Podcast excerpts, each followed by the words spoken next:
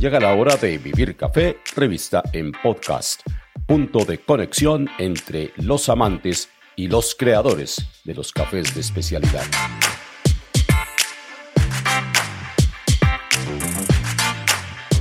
Les habla Hugo Sabogal y bienvenidos a esta vigésimo séptima edición del programa. En la emisión anterior, César Echeverry, creador y director de Técnicafé, nos invitó a compartir los principales capítulos de su vida en el café. Una vida de entrega, lucha, reflexión y compromiso, que lo ubica como uno de los profesionales más influyentes en la historia colombiana del café. Hoy continuamos la conversación con César Echeverry alrededor de un tema que pocos investigadores en el mundo se han atrevido a desentrañar, la historia del café, desde el momento mismo de la gran explosión, o como dicen en inglés, el Big Bang. Sus hallazgos le han permitido concluir que café y hombre, hombre y café, han formado una simbiosis indisoluble. Desde los tiempos más oscuros fueron haciéndose el uno para el otro. Recorreremos Etiopía, repasaremos textos y versiones de grandes historiadores, asistiremos a la expansión del café por Europa y también nos fijaremos en su llegada a América. A diferencia de muchas creaciones de esta envergadura, la historia del café de César Echeverry es un libro causa, es decir, que ha sido concebido para formar verdaderos devotos del café desde la infancia, básicamente vía las escuelas rurales, hasta la edad adulta, sin pasar y ya lo oiremos de boca de él, por las librerías. Exploramos con César Echeverry este desafío desde la idea misma que lo llevó a meterse en este vasto túnel del tiempo. Todo termina siendo una cadena de procesos. Nosotros estamos trabajando temas de cambio climático, teníamos muchas variedades de café, tenemos más de 200 variedades de café.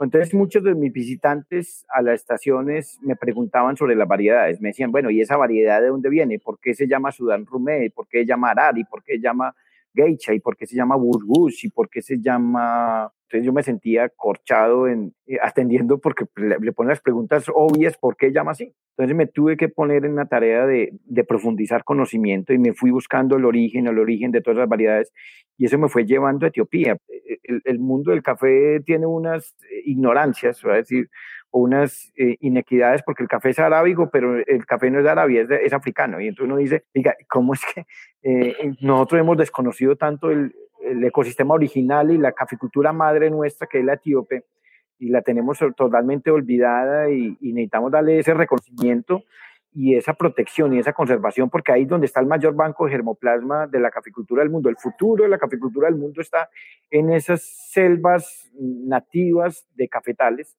porque el café es un árbol nativo totalmente silvestre en esos ecosistemas pero entonces eso me fue llenando un poco de datos y entonces, bueno, le tomaba la foto y decía, bueno, le monté una, una, exposición en PowerPoint, la foto de la variedad y un poquito de la historia de la variedad y se volvió una, una exposición de 60 diapositivas.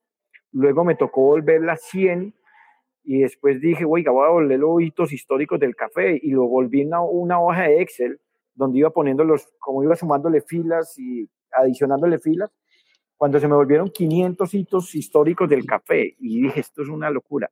Y hay una cosa, entre más entregas, más te llega. Tú compartes conocimiento y la misma gente te empieza a polinizar el conocimiento. Eso es una ley de vida. Entre tú más das, más te llega. Necesariamente por un lado o por el otro. Empecé a publicar en mis redes sociales temas de la historia, de la historia, datos de historia.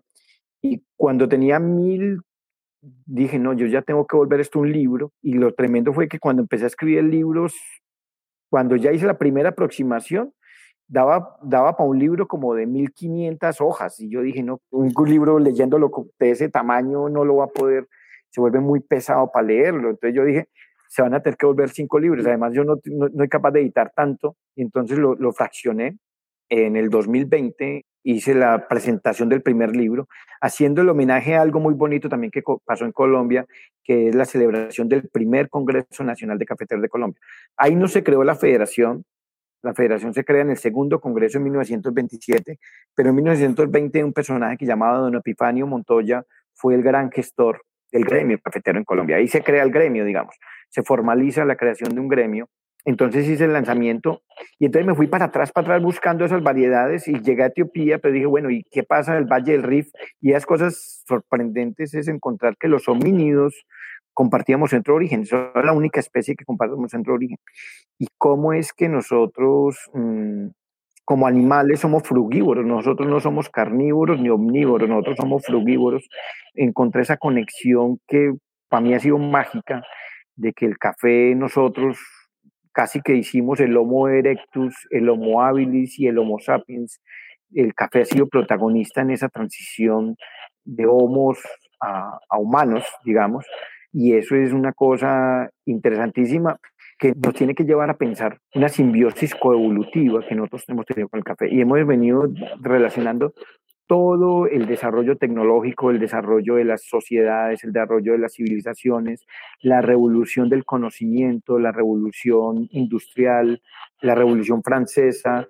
El café fue precisamente ese factor clave y que continuamos haciéndonos dependientes del café. Sorprendente que el café es la segunda bebida más consumida en el mundo después del agua. Y uno dice, no, eso no es por el marketing, eso no es por el tema, es que hay una, nosotros traemos una, una relación coevolutiva de dos millones de años compartiendo el ecosistema, eso, es, eso marca genéticamente. Ahí hay una herencia genética que tenemos nosotros como humanos, tenemos esa predisposición a que toda nuestra creatividad, nuestra sociabilidad, nuestra inspiración, el café es un ingrediente fundamental, nos transfiere energía, nos transfiere eh, capacidades mentales y de progreso. Y eso es, eso es importante que lo reconozcamos, lo valoremos y lo promulgamos, porque es que a veces ni, ni siquiera lo promulgamos.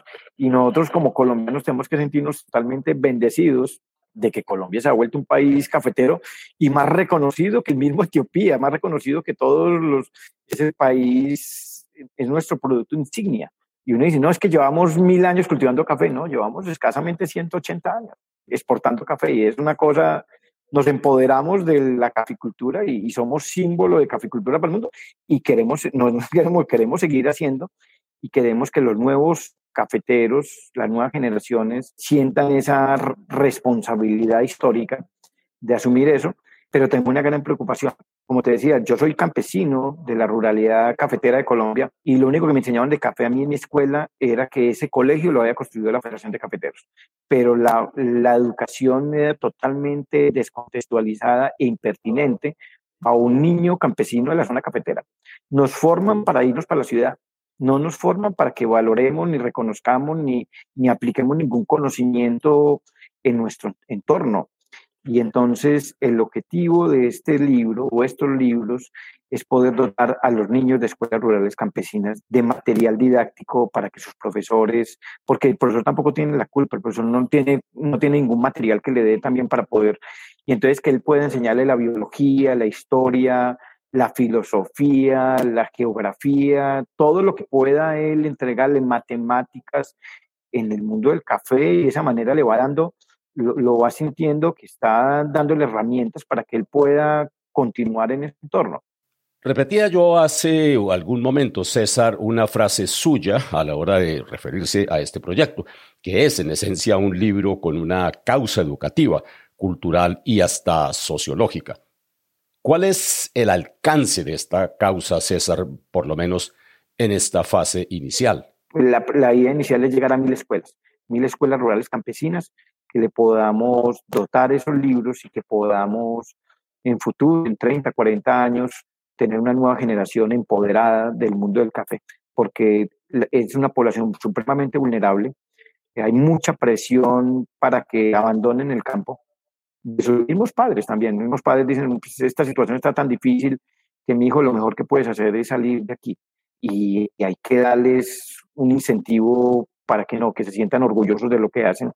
Y ese es el futuro de la caficultura. Esa nueva generación es la que estamos tratando de, impactar y de, enamorar del, mundo del café y transmitirle un poco esa pasión, porque es que no va a ser capaz alguien que no lo ha vivido, sino alguien que realmente ha hecho parte fundamental y que su esencia ha sido esa, campesino. Y eso es, ese es el sentido de, este libro y te agradezco nuevamente el, apoyo y la sensibilidad que tengas para apoyar este proyecto Causa.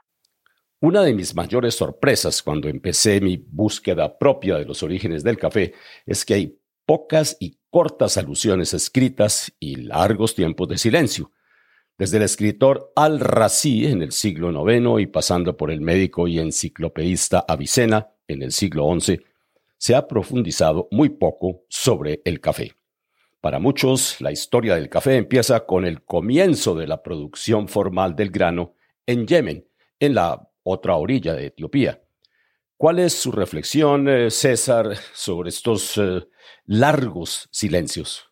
Sí, yo creo que todavía tenemos que descubrir mucho de la historia. Lo que pasa es que nosotros en Occidente tuvimos una gran influencia religiosa y el café, por ser origen musulmán, árabe musulmán, fue muy rechazado. Entonces yo creo que hay mucha historia que hay que ir a esa cultura, hacer inmersión en esos entornos que seguramente vamos a poder encontrar mucho más cosas, pero fue, fue muchísima información restringida. Es más, hablan muchos que la historia de Caldí con las cabras era una contrahistoria con, con la historia original que entiende uno que ella, que es la de Mahoma, que es el arcángel San Gabriel que le entrega una bebida enviada por Alá, porque eh, San Gabriel significa el, mensajero de Dios, y que le entrega una bebida negra energizante que ellos lo bautizan Kawa, que es donde viene el primer nombre mm, de esta cultura, porque para los etíopes se llama Buna, que es Buno, Buna, pero entonces ahí hay todavía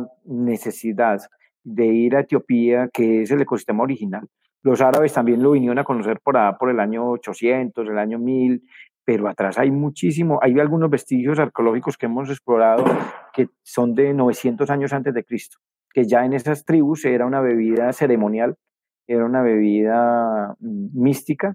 Hay unas cosas hermosísimas con respecto a la manera como ellos veían que era una vida muy espiritual. Y entonces ellos le tienen a cada taza, le tienen un homenaje a un espíritu que se toman, ellos brindan tres tazas y cada taza tiene un significado espiritual al tomarla. Y eso es un, algo de ese ritual que yo creo que también nosotros tenemos que encontrar inspiración en eso. Es más, ellos, por ejemplo, ni sueltan la taza, les sirve una taza y tienen que conservarla en la mano porque ponerla en la mesa es símbolo de desprecio y esas cosas tan emotivas que tenemos que ir a, estudiarlas. Yo tengo el sueño más grande mío es poderme ir a estar unas estancias muy largas en ese ecosistema de Etiopía a entender un poco más profundamente la cultura, porque somos de verdad ignorantes. Ignorantes, lo que conocemos somos unos, unos una, historia superflua de lo que es la, la caficultura de verdad. Hay muchas cosas porque ellos no, no tuvieron propia escritura, eso se llamaba el reino Ashkum, y apenas para este siglo fue donde ellos vinieron a tener algún nivel incipiente de escritura. Entonces no tuvieron, no quedó mucho documentado atrás. Casi que es el año 500, 600, que es la cultura musulmana, la primera que escribe la historia ellos de para atrás, pero seguramente habrá algunos otros hechos arqueológicos que nos podrán llevar un poco atrás, eh, porque al fin y al cabo ellos hacen parte muy, que no lo relacionamos de la cultura egipcia, el reino de Saba, los sabeos y toda esa que era la cuenca alta del río Nilo, ese precisamente es el ecosistema del café. Cosas uno dice, sorprende, y esa fue la primera, la primera gran civilización de antigüedad fue los egipcios. Y en su en su origen, en su cabeza de Cuenca, estaba el café. Y entonces, de las cosas que uno todavía mm, quisiera tener la oportunidad de explorar y de, escudriñar un poco más esos hechos históricos. Pero por ahora estoy tratando de, compilar y de contrastar y de, de, definir muchas de esas cosas que nos van dando algunas luces. Seguramente esto va a tener que seguir siendo un proyecto muy colaborativo, vamos a tener que vincular mucho más gente, pero bueno, como que mm, esperemos que nos tengamos el tiempo, que nos dé la oportunidad también de, cumplir ese sueño, de, dejar ese legado. Para mejorar la comprensión de quienes nos escuchan, César, sería oportuno que nos contara cómo está planteada su obra y cómo está estructurado su desarrollo. Uno es África, ese va desde el nacimiento, desde la arrancó en el Big Bang, porque yo dije, bueno, yo hasta dónde me tengo que ir atrás y me fui al Big Bang. Pues es muy, muy, muy sucinto, pero, pero dije, con eso también, porque esto es un una cadena evolutiva. El mensaje al final termina siendo todo esto es un, es un proceso. Nosotros estamos en una dinámica evolutiva y nosotros no podemos desconocer eso. Esto nada es estático, todo es dinámico y por eso hay que ir hasta allá para poder entender la dinámica evolutiva. Y eh, se va hasta el año 1600 y en el año 1600 empieza un paso trascendental que es el empoderamiento de la cultura asiática y el paso a la cultura europea. Y entonces el segundo tomo se llama Eurasia, que está relatando precisamente esa dinámica y cómo el café fue un factor clave para el despertar del oscurantismo medieval, porque era el, medievo donde la religión obstruía todo.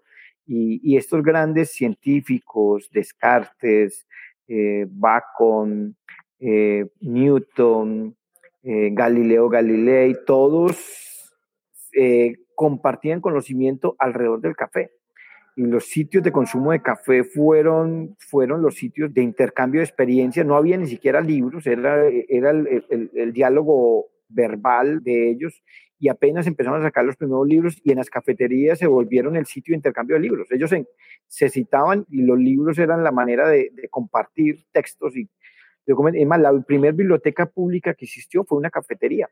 En Londres, en 1660, Rainbow abrió la primera biblioteca pública, porque las bibliotecas eran restringidas a la nobleza, a, los, a las bibliotecas principescas eran las, la biblioteca, pero el resto, el, común de la gente no tenía acceso a eso y eso fue un poco la, manera de la democratización del conocimiento. Y esa democratización del conocimiento llevó a toda una revolución de una clase social que tuvo capacidad de, crear empresas y crear eh, posibilidades de generación de valor y lo llevó a, un tema de, lo que llamaba la aristocracia, pero era una aristocracia ilustrada. Y todo el siglo de la ilustración, la, primera enciclopedia la escribió en una, una, cafetería, en la cafetería del Café Procope. Se demoraron 10 años escribiendo la enciclopedia escrita a seis manos, a seis manos en de Diderot, Rousseau, Voltaire. Se demoraron 10 años tomando café en esa cafetería, recogiendo todos los artículos. Justamente en Londres ha habido una multiplicidad de manifestaciones sobre la forma en que el café ha contribuido al desarrollo de la humanidad. Por ejemplo, recuerdo pasajes de muchas obras en las que se habla de las penny universities, es decir, de las cafeterías donde los comensales pagaban solamente un peñique y se dedicaban a escuchar discusiones, charlas y conferencias de grandes figuras de la política, el arte y la cultura. Claro, esto va muchísimo más atrás, ¿no es verdad, César? En Ameca, el primer nombre le llamaban las escuelas del sabio, porque precisamente iban a, gente que iba a escuchar los, los discursos y las, y las oratorias de los, de los sabios y pasaban todo el día ahí escuchando relatos y, y temas de geografía, de historia, todo lo que se querían contar. Y es, es muy bonito y el café sí, nos sigue convocando precisamente a intercambiar, a hablar, a, yo creo que es eso, porque a diferencia, que es lo que decían, en, especialmente en Londres, que, que como había tanta enfermedad tenían que tomar bebidas fermentadas, eran bebidas alcohólicas, y entonces se emborrachaban. Entonces era un tema, estaban perdidos en el alcoholismo, entonces no había con quien después, usted habla muy bien con una persona cuando toma la primera cerveza, pero después de que lleva 10 cervezas, el tipo ya no, habla, ya no hay con quien dialogar, ¿cierto? Con quien, mientras el café no. El café podían pasar momentos totalmente de intercambio de experiencias y eso fue maravilloso para el tema. Y el tema del comercio, también toda la revolución del comercio se dio en esas cafeterías.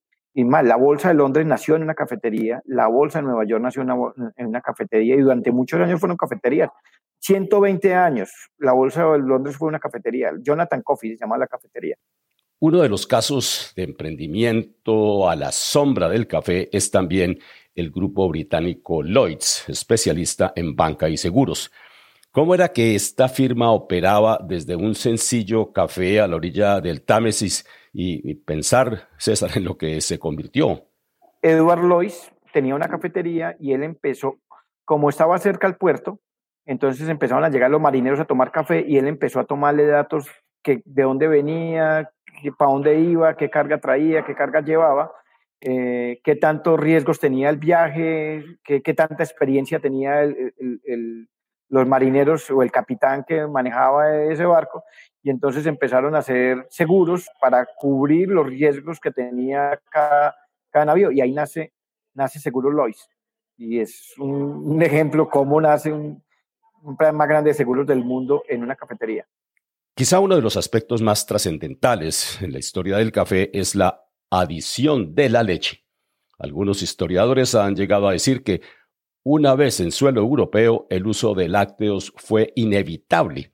¿Por qué? Porque era necesario blanquear la bebida, es decir, borrarle su negro origen islámico. ¿Usted qué es lo que ha encontrado acerca de esta versión, César? Don, Hugo, e, es, un hecho porque las culturas mediterráneas eh, no son tolerables a la lactosa.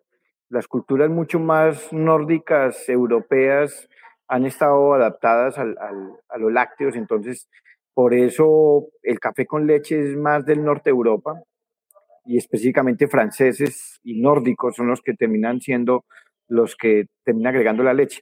Pero los primeros fueron los franceses. Los franceses fueron los que empezaron a, a agregar leche, pero hay un hecho muy bonito de la historia del capuchino, que es en Viena. Y hubo un sitio en Viena de los otomanos que intentaban tomarse en Viena y un héroe de esa batalla, no, voy a relatarla toda porque es una historia muy bonita, en 1683, de premio de esa heroica actitud en esa batalla, le donaron los sacos que habían dejado abandonados, incinerados los turcos, 500 sacos. Pero ellos lo habían incinerado y entonces el tipo decía, esto tan amargo, no tengo forma de, darle cómo se lo tomen tan amargo.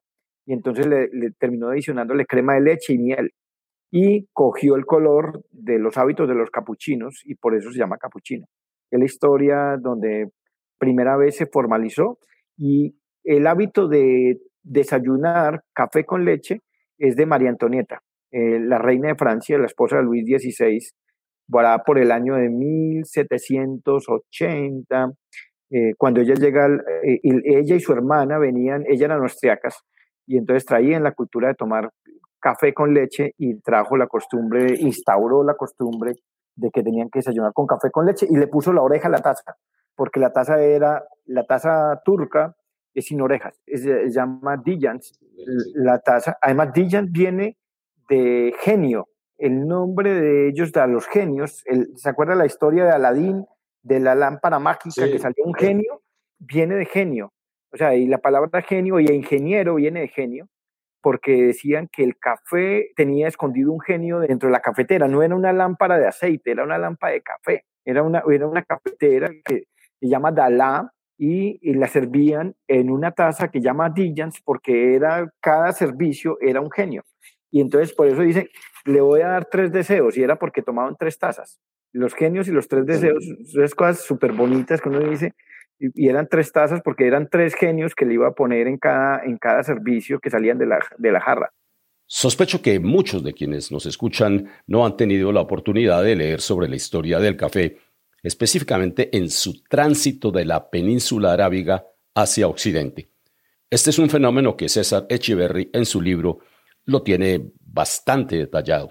Ese ya está publicado, lo lancé ahora el, el 27 de junio del 2021 y es el recorrido entre el año 1600 y 1800. Y todo lo que está relatando precisamente es del año, del año 1706, que es que los holandeses traen el café desde Indonesia, lo trajeron y se lo dieron a Luis XIV en el año de 1712. Y fue un pacto de paz, fue un símbolo de paz. En el Tratado de Utrecht es, le entrega la, la planta de café a Luis XIV. Y ese fue la planta, de esa planta fue donde viene toda la progenie del café de América. América llegó en 1723 y a Colombia llegó en el año de 1736 a la ciudad de Popayán. El punto de ingreso del café en América, según varios tratados, fue Martinica, en las Antillas. Aquí también asistimos a una historia de visión y de intriga. Cuéntenos, eh, César, ¿quién trajo el café a América y cómo fue? A Martinica, el capitán Gabriel de Clou lo trajo hace ya casi 300 años, pero fue también un, toda una proeza porque antes de eso, al morir Luis XIV en 1718, el, último mandato que le dejó a su médico personal, que además era un aficionado a tomar café, fue que le trajera el café América. Y el médico se vino con esas plantas y le dio una enfermedad y se murió, y se murió él y se murieron las plantas. Y entonces él le alcanzó a transferirle el legado al capitán de club de decirle que se devolviera a Francia, que fuera y hablara con la esposa oficial de, Luis XIV y que le hicieran todo una, una, conspiración con el botánico del jardín de, porque está en el Palacio de Versalles, una, una planta muy custodiada allá en el Palacio de Versalles, y que pudieran robarse nuevas plantas para poder traer a América. O sea, eso, no fue que ya llévesela y ya, no, se demoraron, eso es una proeza de, de por lo menos seis años de conspiración para poder traer la primer planta América. Eso es bien bonito en la historia. Un lado oscuro en la historia del café es el uso de esclavos para producirlo. Ocurrió en Haití, su primer gran centro de producción en el continente, que llevó a los afrodescendientes a sublevarse de manera violenta. La revolución haitiana es de 1790, ya fue publicado en este, este libro, que fue una consecuencia de la revolución francesa, eh, pero también exactamente el tema Brasil fue un gran país esclavista o los portugueses, ni no echemos la culpa a los brasileños, los portugueses fueron grandes comercializadores de esclavos y, y, el gran desarrollo de Brasil lo hicieron precisamente con, con comunidades esclavizadas, que es el tema.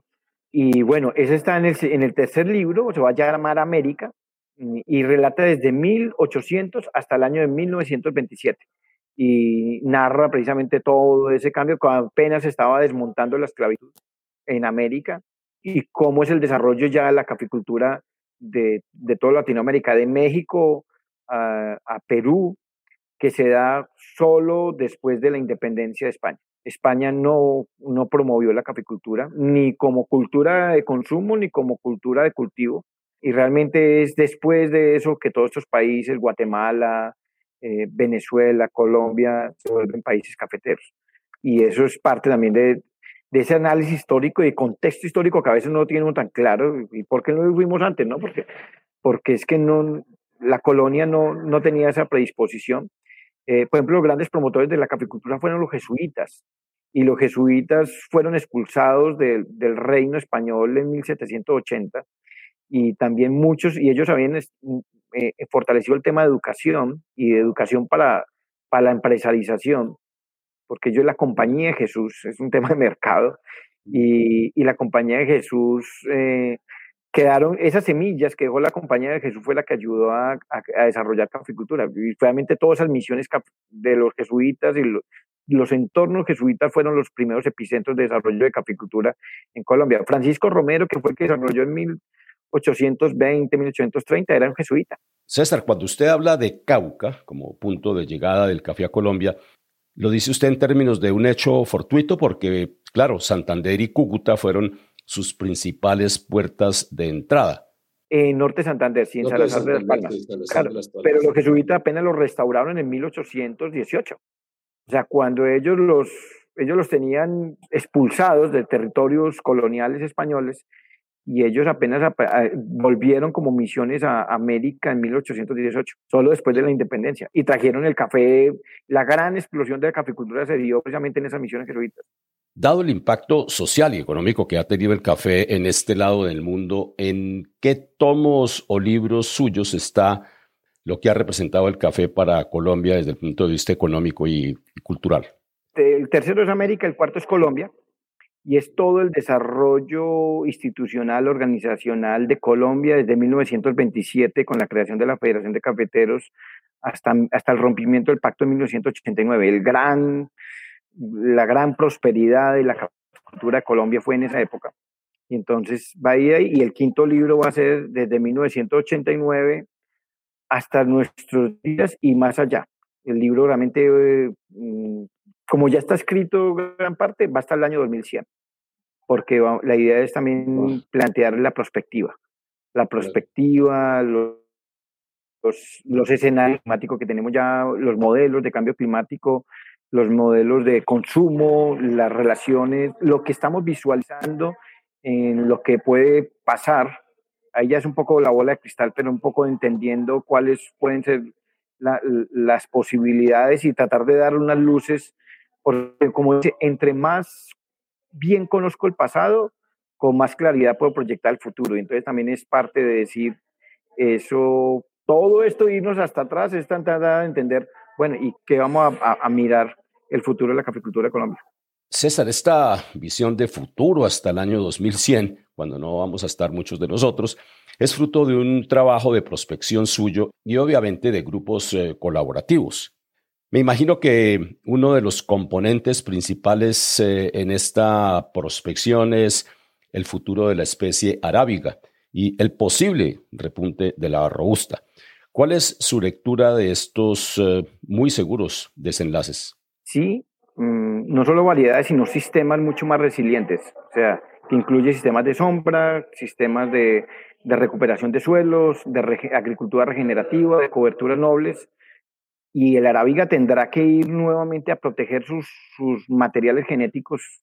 Toda la capacidad genética la tenemos en el origen, pero tenemos que rescatarla, tenemos que protegerla para poder que siga siendo una caficultura. Pero entonces hay un problema también ya de mercado. Digamos que superando la parte, es el, el mercado va a tener que diferenciarse más, va a tener que segmentarse. La arábiga es mucho más costosa, menos productiva, menos en volumen. Entonces va a haber cada vez un, un café más comoditizado en los robustos, en los cafés de baja calidad, y los arábigos van a tener que ser cafés mucho más especializados, mucho más artesanales, con mucho más procesos, con mucho más identidad y con mucho más articulación de cadenas internacionales de valor. Tiene que salirse de esos oligopolios internacionales a moverse en los segmentos de mucha calidad y, y ese es el, el, mayor reto. Me lo decían a mí en Europa, es como si cuando a, a Europa llegaron los carros orientales baratos y los carros Mercedes, Audi, BMW se hubieran ido a competir en los mercados baratos, ¿no? Lo que hicieron fue agregar valor, agregar calidad, fidelizar sus clientes, eh, generar un, contexto de, identidad y prestigio y, han sobrevivido y siguen siendo, nadie está poniendo en duda que los Mercedes se van a acabar porque los carros chinos están vendiendo carros baratos. Ese mercado no es un, no es un mercado objetivo, casi que no le importa. Y eso es parte de lo que tiene que decir Colombia y con sus cafés arábigos, tiene que mirar estratégicamente hacia dónde va. No puede seguir pensando en producir más, un poquito más barato, un poquito de menos calidad, eso no puede ser. Tiene antes es que y meterle todo el, esfuerzo es agregar valor, aumentar la densidad económica, transformar y generar una relación de muchísimo posicionamiento con sus clientes y consumidores.